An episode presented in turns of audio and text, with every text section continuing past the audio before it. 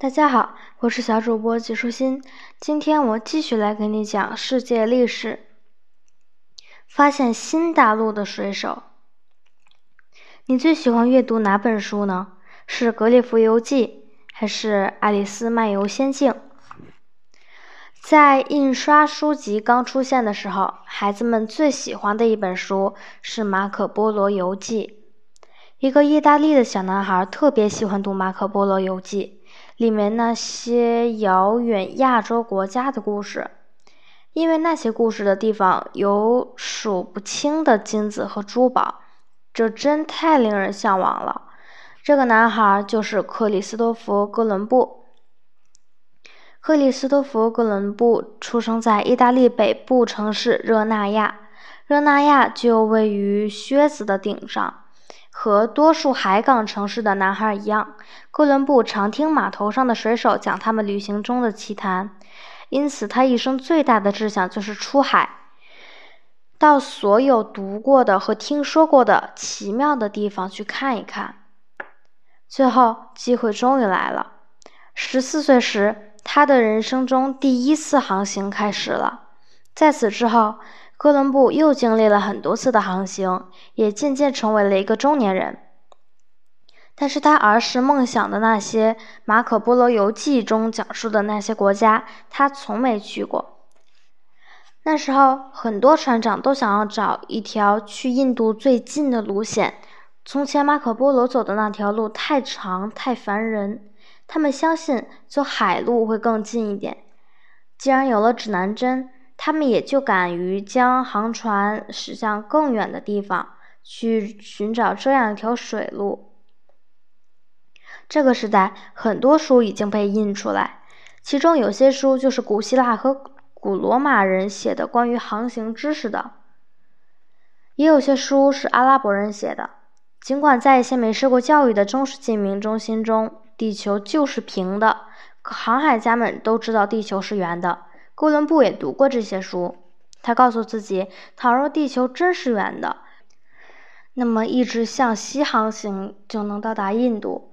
相比于乘船到达地中海尽头，然后再走马可波罗走过的上千公里陆路，这条路不但容易得多，而且也短得多。哥伦布越想越觉得这个方法可行，也就越急于弄条船来。检验自己的这个想法，可是他是一个穷水手，他没钱雇一艘船来做这个实验，更谈不上买一艘船了。他也找不到可以帮助他的人。为了实现自己的梦想，为了寻找可以帮助自己的人，哥伦布先是来到了一个叫葡萄牙的小国，因为葡萄牙就在大洋边上，那么那里的人民应该是不错的水手。事实上也确实如此。葡萄牙的航海技术和古代人的腓尼基人一样有名。哥伦布认为他们或许会对自己的想法感兴趣，会帮助他做成这件事。除此之外，葡萄牙国王也的确对发现新的土地很感兴趣。但是和其他人一样，葡萄牙国王也认为哥伦布是个傻瓜，不愿意搭理他。不过，这位国王想证明哥伦布的想法确实没有价值，而且倘若真的有新大陆的话，他希望第一个发现它的人是自己。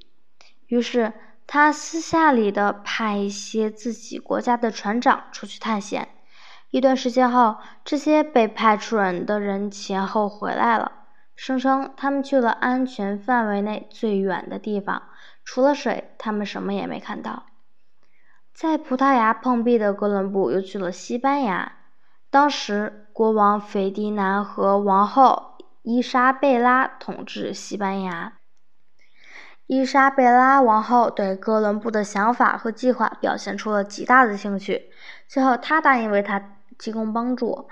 她甚至说，倘若有需要，她会将自己的珠宝卖掉，凑钱给哥伦布买船。于是，在他的帮助下，哥伦布买了尼纳号、平塔号和圣玛利亚号三条小船。这三条船实在是小的可怜，换做今天，我们都不敢乘着它们出海。最后，当一切准备就绪后，哥伦布从西班牙的帕洛斯海港出发，大约有一百名水手与他同行。他们向着西方广阔无边的大西洋航行。小船经过了加那利群岛，然后继续朝着同一个方向，不分昼夜的不断前进。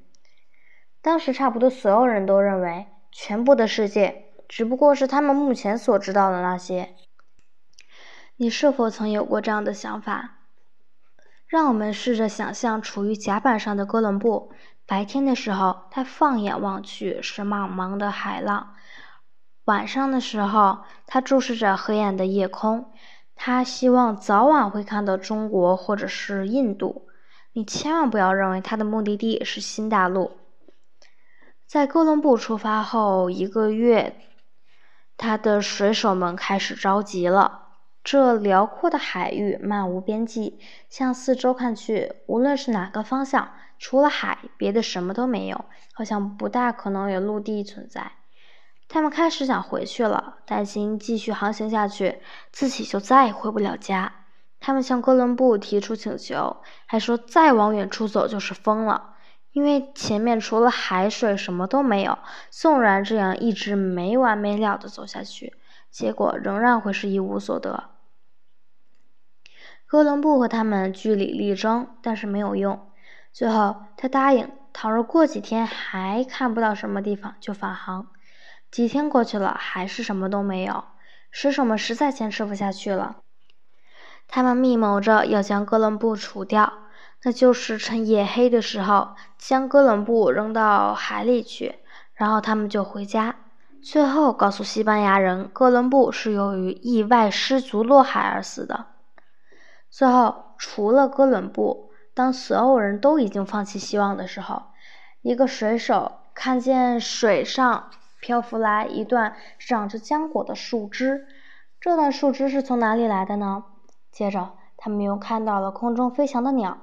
要知道，鸟从来不会飞得离岸边太远。然后，在一个黑暗的夜晚，在航行了两个多月之后，他们终于看到前方很远处微弱的火光闪烁。或许世界上没有再小小的光带来过这么大的喜悦了。有火光就意味着有人，有人就有土地，这就是他们的目的。一四九二年十月十二日的早上，三条小船靠岸了。哥伦布一下子从船上跳下来，跪倒在地，向上帝表示感谢。然后他将西班牙国旗升起了，以西班牙的名义将这块土地占领了。并将它起名为圣萨尔瓦多，在西班牙语中的意思是“神圣的救世主”。当时，哥伦布认为这块土地就是印度，或是它附近的印度群岛。当然，我们如今都知道，并不是这样的。倘若他要到达印度，其实中间还隔着北美洲和南美洲两个大陆呢。实际上，他只是踏上了属于美洲海岸。巴哈马群岛中的一个小海岛而已。很快，哥伦布和他的水手们看到了岛上的居民。哥伦布说：“这块土地是西班牙的。”你或许会奇怪，他为什么这样做？这土地显然已经属于居住在那里的人了呀。他之所以这样做的一个主要原因，就是在那个时代，欧洲人认为基督徒拥有所有的权利，其他人什么都没有。而且，哥伦布相信他能将这个国家轻易的接管，让它归自己所有。除此之外，他还希望有一天，这块新的土地将给他带来财富。既然哥伦布认为他已经到达了印度，那么他也就顺理成章的将这个岛上的居民称为印度人。当然，我们都知道那里的人实际不是印度人，而是美洲印第安人。而且我们还知道，早在哥伦布想深入到大西洋航行之前，这些美洲印第安人就已经在那里生活了几百年。哥伦布又到了附近的另一个岛上，但是他没发现多少期待中的金子和珍贵的石头，更不曾遇到马可波罗描述过的景观。再说，他出来的时间已经很久了，于是他准备原路返回西班牙。这次回程，他除了带着几个美洲印第安人，还带了一些当地人吸的烟草回去。